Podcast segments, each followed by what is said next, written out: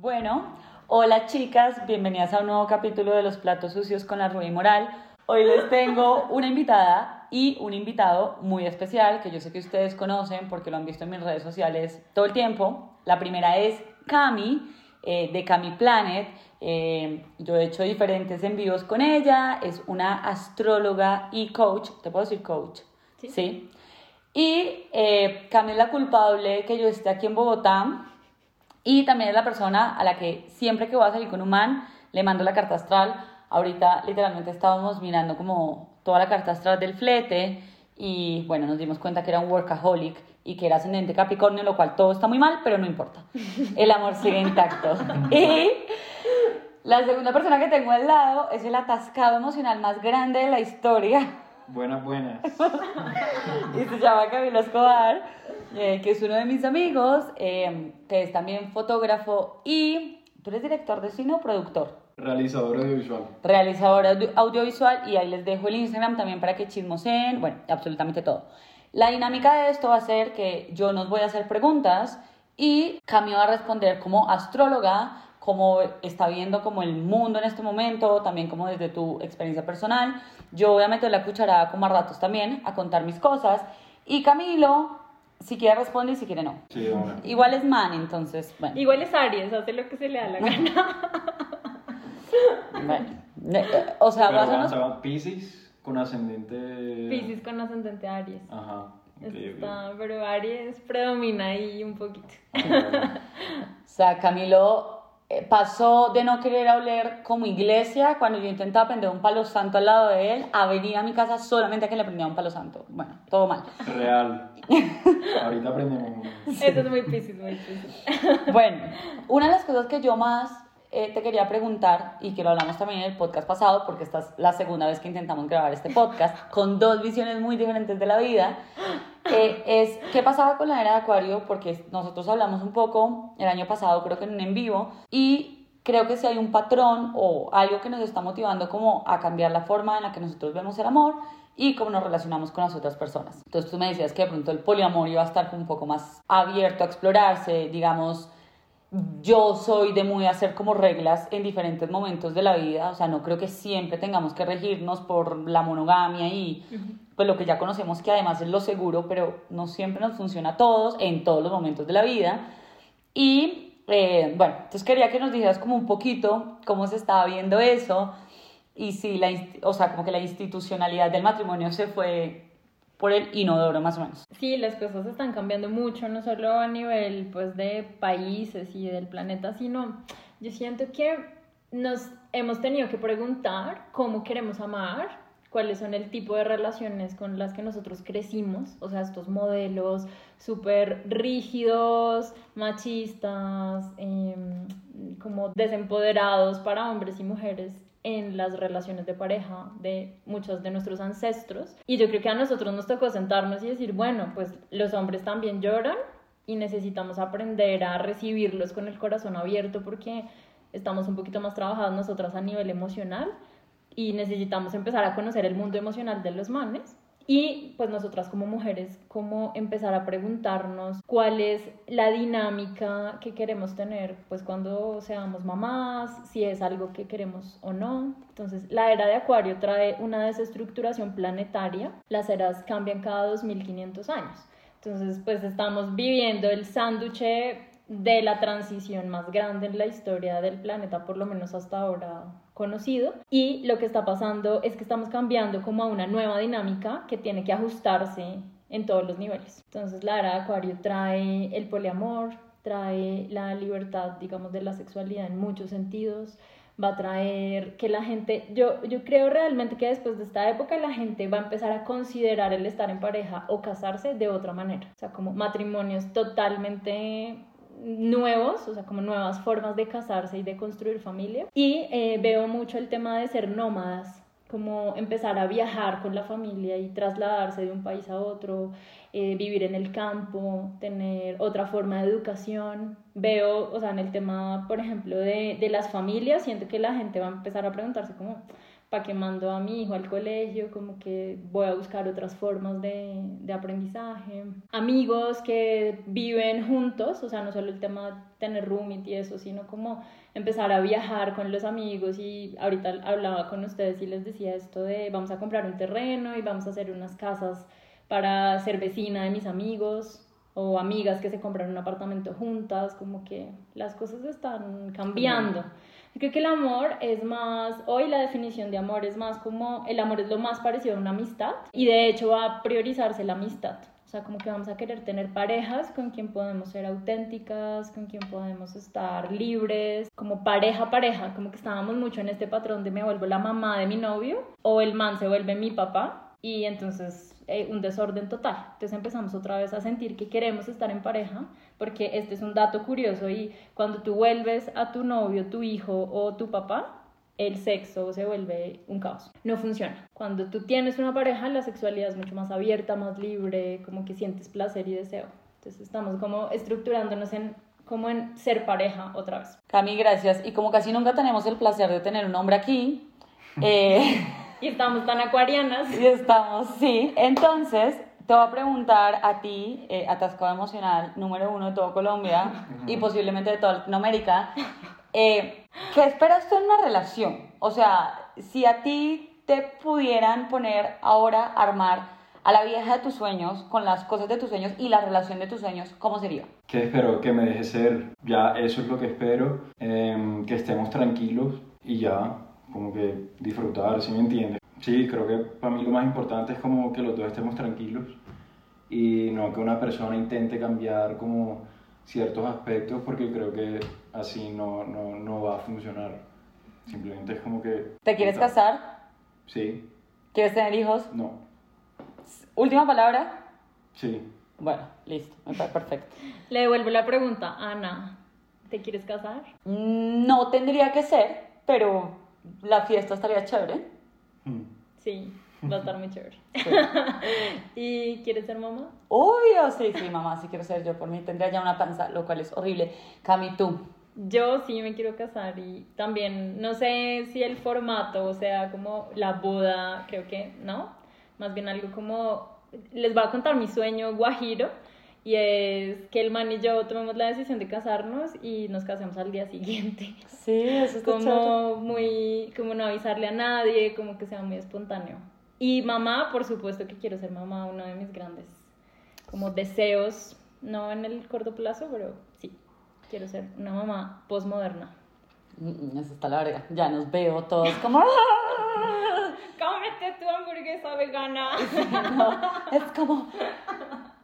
Este chino se quiere hacer un tatuaje en la cara. Hay límites para todo. O sea, porque, claro, uno va a flexibilizar, pero hasta un punto. Es como, miro los tatuajes, todo bien, pero me sale un peladito de 16 años que se quiere tatuar la cara y le digo, como, ¿qué? O sea, no vuelva a salir de este cuarto, me importa un culo. No va a suceder. Bueno, ya, ya nos veo, ya nos veo. Yo también, yo también. Fíjate que algo de la, del tema acuariano es, vamos a empezar a ver relaciones de pareja humano-robot. ¿Qué? Entonces, no se les haga como, como mucha sorpresa cuando empecemos a enamorarnos de nuestro sistema operativo. Eh, bueno, es, es, posible que Alexa sea la esposa de algunos cuantos en unos años. Bueno, ese sistema da para otro lado y bien complejo. Cami, quiero que nos cuentes cuáles son las últimas cosas que has aprendido del amor. ¿Qué es lo que dirías ahorita como, pucha, esto fue una lección y me encantaría compartírselo a todas las personas que pudiera? Pues yo terminé una relación de un poquito más de dos años. Eh, vivimos toda la pandemia juntos y fue, bueno, digo toda la pandemia, pues el, el, año más duro que creo que fue el 2020. Yo creo que aprendí que uno, la gente nunca cambia a menos de que el proceso de la persona sea y evolucionar hacia eso. Que uno no tiene que noviarse con el potencial de nadie. Uf, eso está buenísimo, no noviarse con el no, potencial. No noviarse con el potencial de nadie, o sea, es mi gran lección de mis últimas relaciones y es como veo todo el potencial siempre, pero me desencanto mucho cuando no logro como aportar o apoyar a que este, este hombre se vuelva como este, esto que él sueña y que yo veo, pero que él no se siente como como ahí, bueno. Y mm, creo que es muy importante lo que Cami también decía ahorita, como el dejar ser al otro. O sea, siento que estamos, ay, ahí, va- esto va a sonar muy chistoso, pero como que los hombres siempre dicen que se sienten muy presionados pero creo que la presión no viene tanto de, no, o sea, desde como nosotras lo estamos viendo, sino que realmente ellos como que se dejan de alguna manera ser más espontáneamente y queremos que las cosas salgan de cierta manera, como controlar que la relación funcione y que las cosas salgan bien y terminamos volviéndonos un poco como coercitivas con el otro. Y entonces la otra persona empieza a sentirse como que no puede ser el mismo. Como que, a ver, si lo conociste jugando PlayStation los sábados y te la pasabas delicioso comiendo hamburguesa en la cama y jugando. Y entonces ahora te vuelves la novia y con los meses quieres que ya no juegue y que ya no salga con los amigos y que ya no, que ya no salga de fiesta y que ya no tenga su libertad, pues es lo mismo que si a mí mi pareja me empezara a pedir como demandas de no te veas con tus amigas, no tomes café, no eches chisme, no leas las cartas, ¿no? Entonces siento que es como empezar a ver que el otro tiene sus libertades, su independencia y que desempoderamos mucho también a los hombres en las relaciones, porque empezamos a ser como mamás. Entonces aprendí que no quiero ser más la cuidadora y sobreprotectora de mi pareja, que era como mucho el lugar en el que me estaba poniendo, y que quiero recibir, como que no solamente dar, dar mucho, sino ya, estoy lista para recibir. Eso cuesta un montón entenderlo. No sé por qué las personas tenemos tan jodidas el merecimiento. A mí también eso me pasaba un montón. Era como que yo siempre era mucho de dar y creía que, que incluso como por ciertas ideas que tenía, como que no era necesario, como que yo ya era autosuficiente y empoderada. Y esas dos ideas me chocaban un montón hasta que un Total. psiquiatra un día me cogió y me dijo como que tiene que ver una cosa con la otra. Que Total. tiene que ver con que respeten tus derechos a que te quieran. Y yo, ¿qué? Y, y fue, fue una vaina de terapia, porque yo sentía que existía un choque ahí. O sea, que yo no necesitaba recibir amor porque eso como que me... Expresiones de cariño, sobre todo. Ujú. Eh, como que me consintieran y todo eso, porque eso me volvía una mujer como débil y yo no quería ser débil. Ujú. Sí, a mí me pasaba lo mismo. Pero creo que no es la debilidad, pero como que en esa suavidad también hay algo como bonito. Sí, hay, hay un tema en energías y es la, la mujer, la energía femenina es receptora y la energía masculina es dadora. Si le cambiáramos el nombre sería más energía de nutrición, como energía de darnos a nosotros mismos. Todos tenemos energía femenina y masculina. Y siento que pues obviamente la dinámica social ha hecho que nosotras las mujeres seamos como muy auto todo, autosuficientes, autoestima, amor propio. Creo que luego del amor propio y de cuidar mucho de ti, también hay que abrir espacio a recibir el amor que el otro tiene para darle a uno. Y si el amor es un chocorramo o si el amor es un viaje a París, pues qué rico, o sea, qué rico recibir. Para ti, ¿qué tiene que ver como todo esto de los signos con las relaciones? O sea, cuando hablamos de compatibilidad, esto es como una cosa que yo sé, porque yo soy la primera que te mando la carta astral, y, y digamos que estoy con una persona en este momento que es bastante diferente como en temas astrales a mí, pero, o sea, Complementario. es, es como un... eh, Entonces, si una persona es completamente diferente a ti, no sé, soy eh, Capricornio y el otro es Cáncer, que son como dos opuestos por todos lados. Entonces, eso no puede pasar como en, en la vida real. O sea, estoy poniendo todo esto entre comillas. ¿Cómo funciona la compatibilidad de los signos? ¿Cómo funciona esto como de... Hay algo que son las dos cartas astrales de las personas, ¿cómo se llama eso? Siner- Sinastria. Sinestria. Sinastría. Ujú. Bueno, cu- cuéntanos como un poquito de eso. Bueno, la sinastría es algo que en astrología es bien interesante, es como más una astrología más avanzada, que es tomar las dos fechas de, y horas de nacimiento de las personas en una relación de pareja o en una sociedad, por ejemplo, y las mezclas y dan una carta e- entre los dos. Y esa- no te dejo ir sin que me hagas eso. Saurita. Ahorita miramos, ahorita miramos. Y entonces, lo que sucede es que mezclas la carta astral de las dos personas. Entonces, hay una carta compuesta y una sinastría, que es como la unión. Eh, este año, de hecho, he hecho, he hecho varias sinastrías y, y ah, o sea, hago el Zoom con la pareja.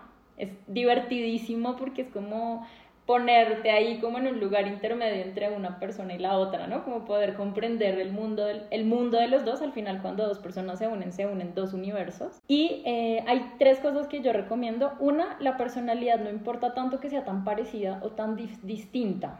Como que la personalidad al final, uno ve parejas que el man es súper estructurado, ordenado y la, la pareja es, no sé, hombre-mujer, pero es desordenada o tiene como más espontaneidad. Eh, eso no importa tanto, ese sería el sol. Entonces el sol puede servir para compatibilidades, pero yo creo que el más importante es la luna, porque en la luna sí nos dice cuál es el mundo emocional del otro y cuál es mi mundo emocional, cómo me gusta ser querida, cuál es la forma de amor en la que yo me siento bien entonces ahí cuando, por ejemplo, la forma en la que a ti te gusta dar amor es con regalos, ¿no? Y el otro, pues no le gusta recibir regalos, entonces ahí es como, la pregunta es cómo es la luna del otro para poder entender qué es lo que quiere recibir, cómo le gusta recibir el amor.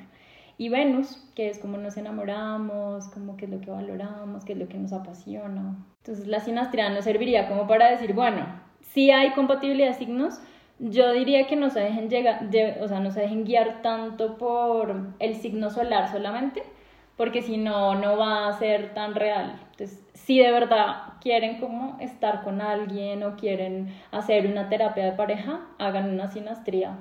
Es muy chévere, o sea, salen cosas así como retos de la relación, proyectos de pareja. Es, es bien lindo. Bueno, yo después les contaré cómo sale la mía. Eh, está interesante Camilo, ¿qué has aprendido en estos meses, años acerca de la soltería? Que hay que disfrutarla. ¿Disfrutarla cómo? O sea, antes estaba esperando muchas cosas, creo que el tema es como estar tranquilo con uno y, y, si salen, o sea, lo que estaba hablando ahorita, si salen planes, chévere, y si no salen planes también, el tema es como poder estar tranquilo y todo bien, no pasa nada. Bueno, eh, para todos ustedes, Camilo sigue buscando novia. Yo, le, yo les voy a dar sus redes sociales por ahí y, y bueno, la este promoción. era... ¿Qué? La propia promoción. La propia promoción.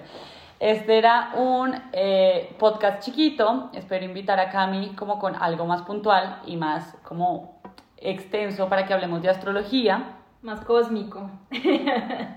te, te volveré a decir esta semana para que grabemos como algo ya muchísimo más puntual. Y ah, bueno. no, pero tú no nos dijiste tú que has aprendido del amor. Ah, yo que he aprendido del amor. Porque aquí Camilo y yo somos los solteros, ahora Sí, total. necesitamos aprender de ti.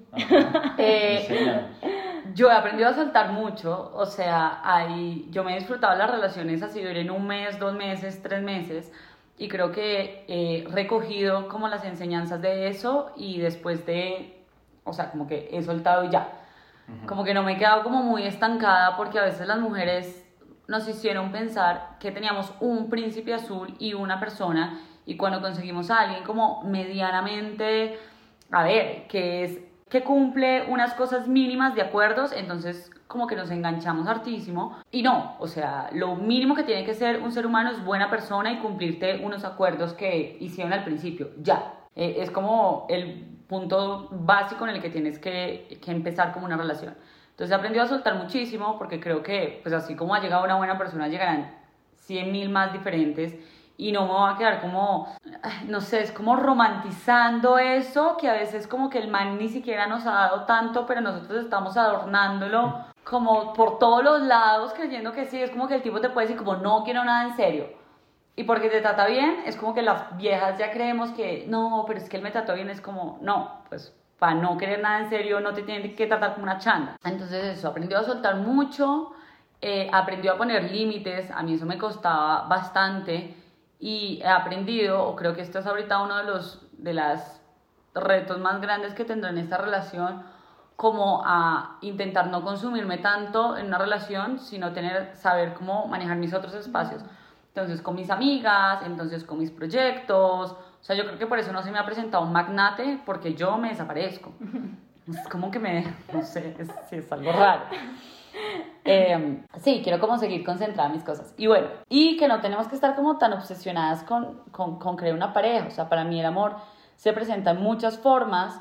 Yo creo que uno puede amar a los amigos y es divino, uno puede amar a, a no sé, a su familia, uno no sé, es como que hay muchas formas, pero nos intentamos como creer que solamente el amor de pareja es el que funciona y pues no. Y ya eso es lo que he aprendido del amor. Mm, qué lindo. Bueno, entonces cerramos este pequeño capítulo. Yo les mando muchos besos. Despídase, Camilo. Chao, chicas. Les mando un beso. No hablé tanto, pero acá estaré cuando Ana María me quiera invitar. Que lo he invitado un millón de veces y siempre me Qué sacaba el mentira. culo. ¡Qué mentira! Sí. Y Cami. Ay, les mando un beso y un abrazo muy grande a todas las que estén escuchando esto. Dense muchísimo amor y sigan los consejos de Cami y de Ana. Cuando estén solteros, gócenselo y cuando estén en pareja también gócenselo que la vida es un ratito. Besos, chao.